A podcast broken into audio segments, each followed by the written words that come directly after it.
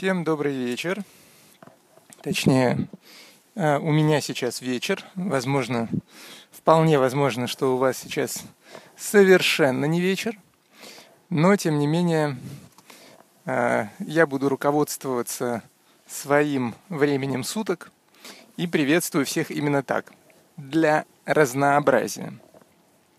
Итак, добрый вечер. Э, я записываю еще один подкаст сегодня – и эм, э, у меня есть эм, место, в которое я записываю, соответственно, те фразы, а, которые, о которых я хотел бы рассказать.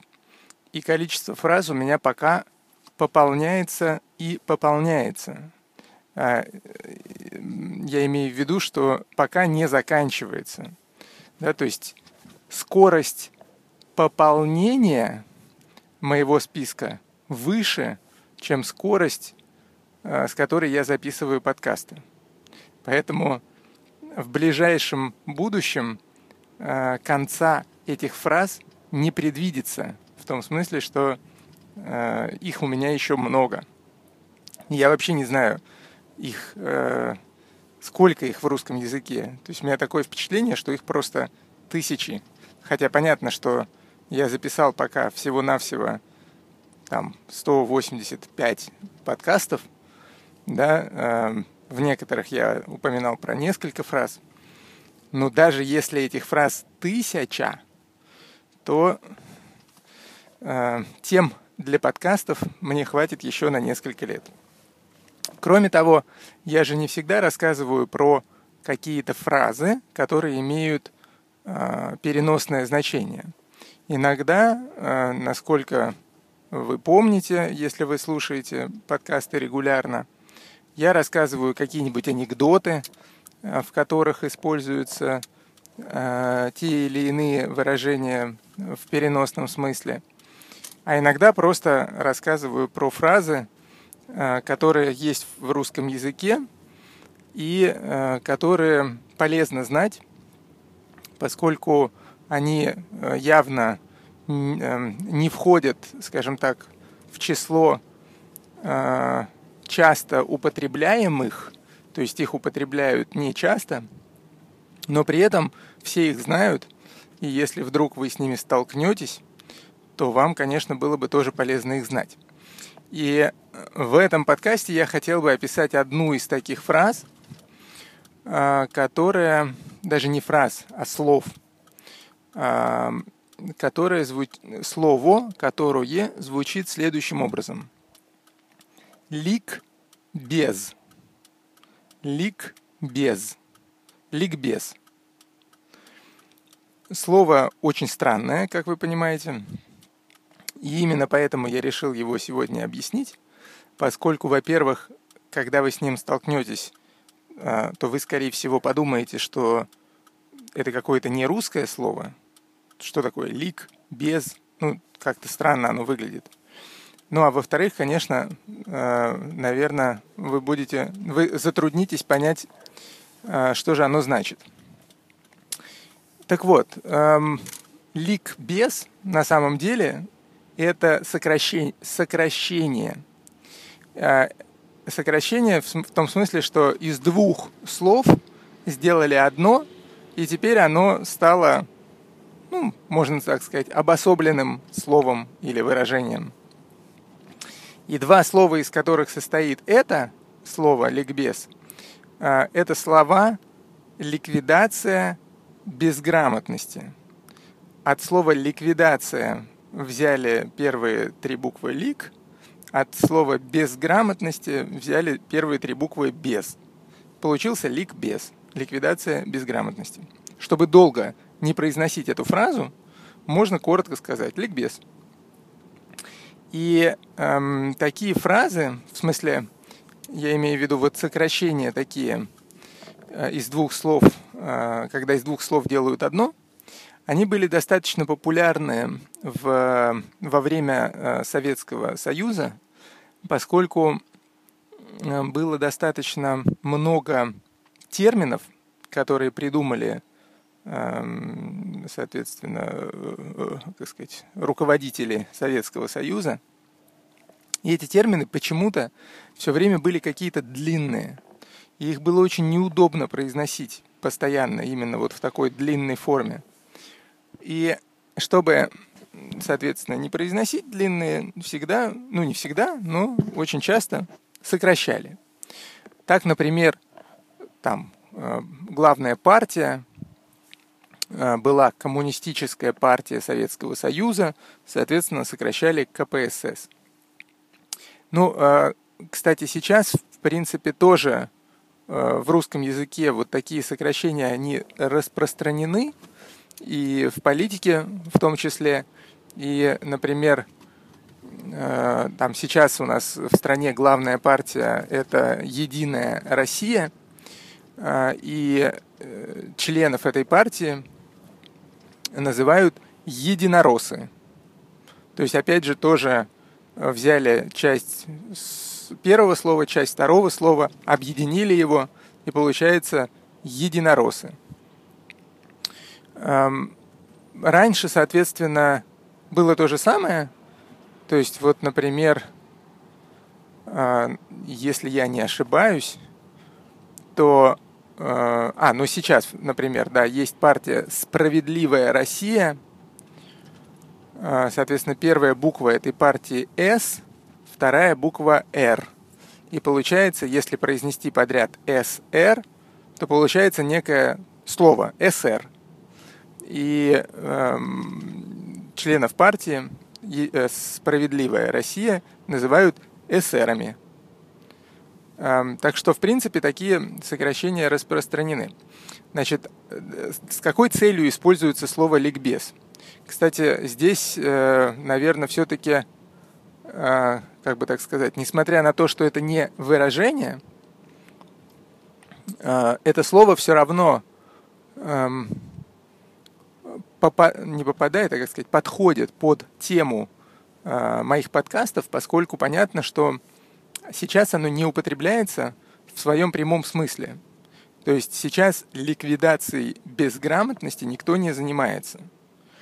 Э, это слово было актуально в начале 20 века, то есть там в 1920-х, допустим, годах. Я не помню точно, я не очень хороший э, историк, или, как это говорится, из меня не очень хороший историк. Поэтому я не знаю, когда точно это слова, э, это, это выражение было э, придумано, но мне кажется, что где-то в 1920-е годы, то есть в самом начале существования Советского Союза. И тогда действительно очень большая часть населения России была неграмотной. Да, то есть люди не умели читать, писать, и это, конечно же, с точки зрения развития экономического страны очень плохо.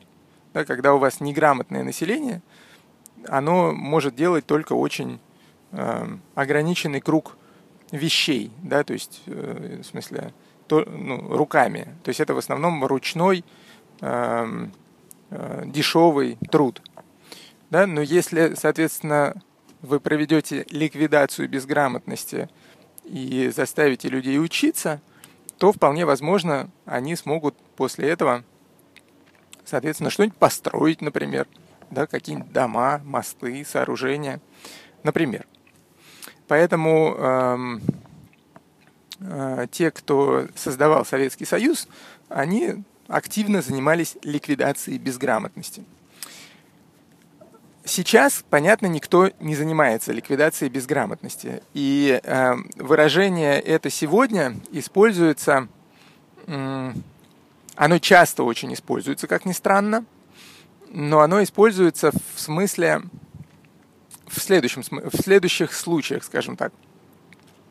Например, если вы сталкиваетесь с какой-то новой для себя областью деятельности, то есть, например, вы никогда не, ничего не, не знали про, э, про телекоммуникации, да, то есть про то, как, э, как, э, как бы так сказать, эм, про то, как устроена отрасль, телекоммуникационная отрасль, э, какие там используются термины, что они означают, потому что э, у любой сферы деятельности есть свой, свой язык, да, то есть свои термины.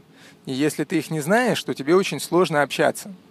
Например, э, вот мы сейчас э, там по работе как раз столкнулись вот с этой отраслью телекоммуникаций. Что такое телекоммуникации? Это, соответственно, э, интернет, телевидение, телефон. То есть вот все эти виды связи, можно так сказать, они входят в отрасль телекоммуникаций, и компании там занимаются либо производством оборудования, либо предоставлением услуг связи. А, в частности, у нас есть самый крупный оператор, а, который называется Ростелеком. Он предоставляет услуги связи, то есть интернет, например. И плюс у нас есть э, мобильные операторы, которые предоставляют услуги мобильной связи. Их основных три. Это Билайн, МТС и Мегафон. А сейчас еще появился четвертый, который как раз развивает тоже Ростелеком, но он называется Теле2. Ну, неважно. В общем, и в этой отрасли есть очень много разных слов, которые совершенно ни, ни о чем не говорят людям, которые с этой отраслью никогда не работали. А, например, эм, ну, например, что такое Core Network или Access Network. Эм, там большинство терминов э, английские, поскольку, ну, э, в первую очередь это развивалось, э, соответственно, за рубежом. Или там какой-нибудь термин типа SDN NFV Transformation.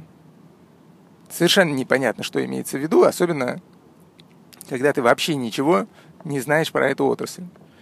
И э, когда по работе мы с этой отраслью столкнулись, то э, когда мы общались со своими знакомыми, э, которые в этой отрасли хорошо разбираются, то э, в процессе общения мы у них мы им говорим, например, а можно, пожалуйста, небольшой ликбез? А что такое э, там, Core Network? Или что такое Access Network? Или что такое SDN Transformation? Или там, кто такие вендоры? В общем, и вот как раз вот этот небольшой ликбез, э, э, эм, под ним подразумевается, что вы ничего не понимаете в этой отрасли, и вы хотите, чтобы человек вам пояснил э, какие-то названия или просто рассказал какие-то базовые факты, которые все люди в этой отрасли э, и так прекрасно знают, а вы не знаете. И понятно, что если вы будете присутствовать на встрече, где это все обсуждается, но вы совершенно не представляете себе вот эти термины, то вы, скорее всего, просто не сможете э, следить за э, ходом дискуссии, да, то есть вы ничего не поймете. Вот, так что в любой отрасли есть, свои, есть свой набор терминов, и поэтому, если вы хотите в какой-то новой сфере для себя разобраться и общаетесь со знакомыми, а, которые в этой сфере разбираются хорошо, а, то вы можете попросить у них сделать вам небольшой ликбез, и эм, они вам расскажут какие-то основные факты.